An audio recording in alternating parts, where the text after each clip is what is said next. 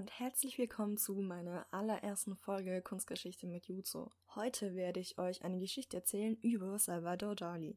Natürlich habe ich mich zuallererst in Wikipedia über ihn informiert. Mir ist klar, dass dies keine so gute Quelle ist, also habe ich mir erstmal Millennium-mäßig ein YouTube-Video über ihn angeschaut und dann bin ich erst in die Bibliothek gegangen. Dort habe ich dann einige sehr spannende Bücher über ihn gefunden. Auch ein Kochbuch, was der liebe Herr Dali mal geschrieben hat, weil er wollte erst Koch werden, bevor er sich der Malerei widmete. Das wusste ich davon nicht. Ähm, ich glaube, das Buch hieß Dinner mit Gala, da bin ich mir aber nicht mehr so ganz sicher. Alle Bücher, die ich zu dieser Recherche verwendet habe, werde ich euch in die Shownotes packen. Falls du schon ein Dali-Experte bist, dann wird dir sicherlich auffallen, dass in meiner Geschichte einige Sachen so zeitlich nicht zusammenpassen oder gar erfunden sind. Einige Passagen sind Zitate und einige nicht. Viel Spaß beim Raten. Irgendwie erinnert mich das ein bisschen an X-Factor, das Unfassbare mit Jonathan Franks. Da es so viel Interessantes in Salvador Dalis Leben gab, konnte ich jetzt nicht alles mit reinbringen. Aber das ist nicht schlimm, weil ich auf jeden Fall noch eine Folge über ihn bringen werde. Solltest du Fragen haben, kannst du mir gerne auf Instagram schreiben. Dort findest du mich unter dem Namen Juzo. Juzo mit sechs O's. Äh, warum sechs O's? Weil Juzo mit einem O schon vergeben war und dann muss ich es natürlich direkt übertreiben. Aber naja, egal. Ich will dich jetzt nicht mehr auf die Folter spannen, also los geht's. Der Saal füllt sich. Es ist laut. Die Leute reden. Alle nehmen nach und nach Platz. Luis und ich stehen an der Tür. Er ist aufgeregt. Man sieht es ihm deutlich an. Ich beobachte die Menschen, die reinlaufen, und da sehe ich ihn, Federico. Wir umarmen uns zur Begrüßung, danach setzen wir uns zu dritt in die erste Reihe. Langsam macht sich ein Gefühl von Spannung in mir breit. Wir haben so lange auf diesen Tag hingearbeitet. Das Licht geht langsam aus.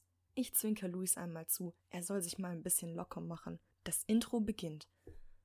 Es ist still im Saal. Das Einzige, was man noch hört, ist die Musik und Luis sein schnell pochendes Herz. Weiß auf schwarz steht der Titel auf der Leinwand. Ein andalusischer Hund. Und nun können ihn alle sehen. 25 Minuten später. Der Saal füllt sich mit Licht. Der Film ist vorbei, aber die Leute sind immer noch still. Keiner klatscht. Keiner sagt ein Wort. Ich schaue zu Luis. Seine Augen sind geschlossen. Ob er gerade bereut, mit mir zusammengearbeitet zu haben? Ich fange an laut zu klatschen und zu jubeln. Alle klatschen mit. Luis läuft eine Träne über die Wange. Federico umarmt ihn kurz. Natürlich müssen wir diesen Erfolg feiern. Picasso und Gala warten schon auf uns. Aber alle wollen mit uns reden. Natürlich haben wir nur das Who is Who der Pariser Kunstszene eingeladen. Ein paar Drinks später in der Bar packt Luis auf einmal Steine aus der Hosentasche. Ganz viele kleine Steine. Aber Luis, warum trägst du so viele Steine mit dir rum? Nun ja, ich war auf alles vorbereitet. Hatten, hätten die Leute uns ausgebuht, dann hätte ich diese Steine gehabt und hätte sie damit beworfen. Luis ist wahrscheinlich ein andalusischer Hund. Wir feierten bis tief in die Nacht. Am nächsten Morgen, ich war noch im Land der Träume und irgendwie hatte ich einen Albtraum. Ich träumte, dass unsere Aufführung katastrophal gelaufen war dass Luis das Publikum mit Steinen bewarf und ein Mann so stark am Kopf traf, dass er noch vor Ort starb. Wir kamen alle drei ins Gefängnis. Da hörte ich es, dieses Klopfen. Wie wenn jemand gegen eine Tür hämmern würde. Oh, das habe ich gar nicht geträumt. Ich werde wach und kann kaum aufstehen. Mein Schädel brummt so sehr. Das Klopfen, es hört nicht auf. Erst als ich die Tür aufreiße, und vor mir steht Luis. Salvador, hast du das gesehen? Du schaust jedenfalls nicht danach aus.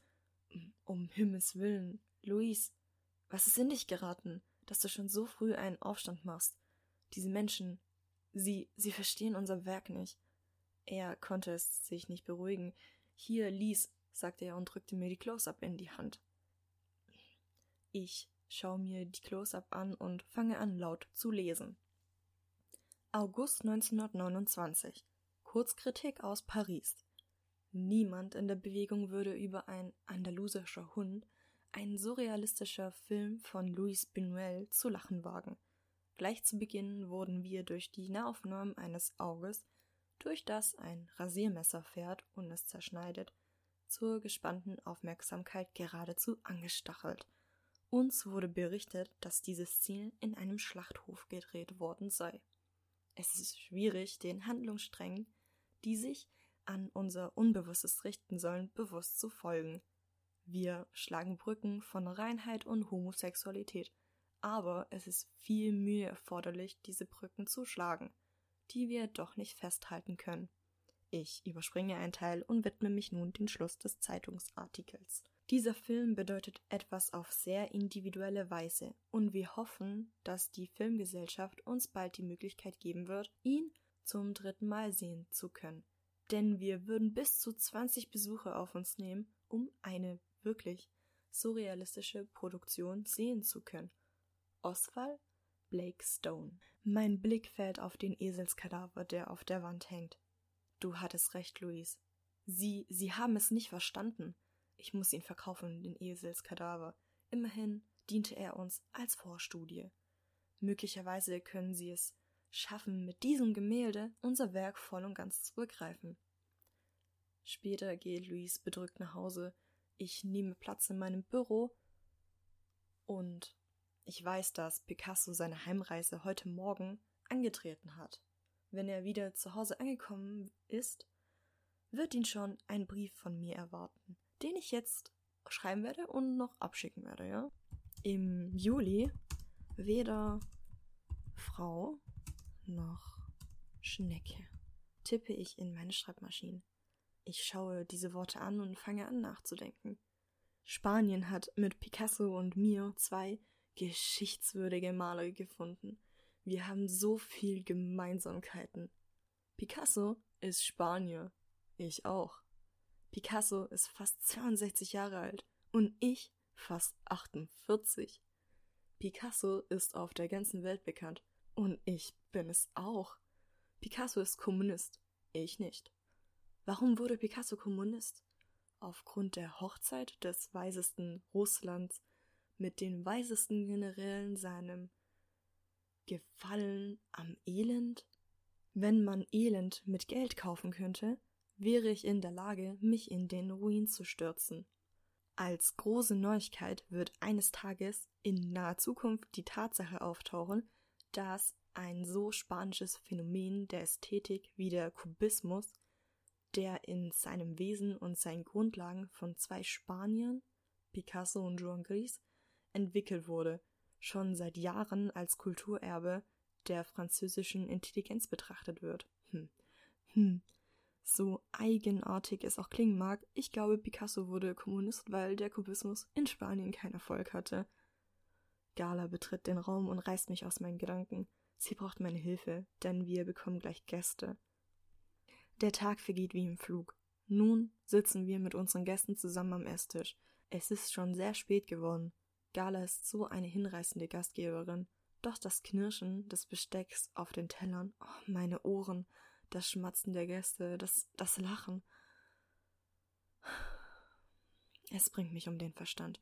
Eigentlich möchte ich nur noch ein wenig malen, zur Ruhe kommen, aber erst werde ich noch diesen Camembert essen, um nicht unhöflich zu erscheinen. Schließlich hat ihn Julien Levy extra für uns mitgebracht. Es ist, er ist sehr, er ist sehr stark, der Camembert. Zu meiner Überraschung müssen Julien und seine Frau schon aufbrechen. Gala begleitet die beiden raus. Ich bleibe noch sitzen und genieße den Camembert und die Stille. Super weich, schießt es mir durch den Kopf. Ich mache mich bettfertig, mein Blick bleibt stehen vor dem halbfertigen Bild in meinem Atelier. Es zieht mich magisch an, und alles, an was ich gerade denken kann, ist super weich. Super weich. Jetzt habe ich es. Ich schnappe mir einen Pinsel und meine Farben, setze mich auf meinen Stuhl. Die Uhren im Haus ticken so laut, dass mein Kopf fast platzt. Ich schwinge den Pinsel und male auf dem Ast eine weiche Uhr. Super weich. Sie ist so schön, dass ich gleich noch zwei von ihnen male. Wie in Trance male ich dieses Bild, betäubt von meinen Kopfschmerzen. Ich stehe auf und nehme Abstand. Betrachte es. Alles ist still. Vogelgezwitscher ertönt von draußen. Kann es etwa sein, dass ich die ganze Nacht durchgemalt habe? Tatsächlich, ich drehe mich um, ein kurzer Blick auf die Uhr, sechs Uhr morgens. Die Sonne geht auf. Die Beständigkeit der Erinnerung, sie ist nun geboren.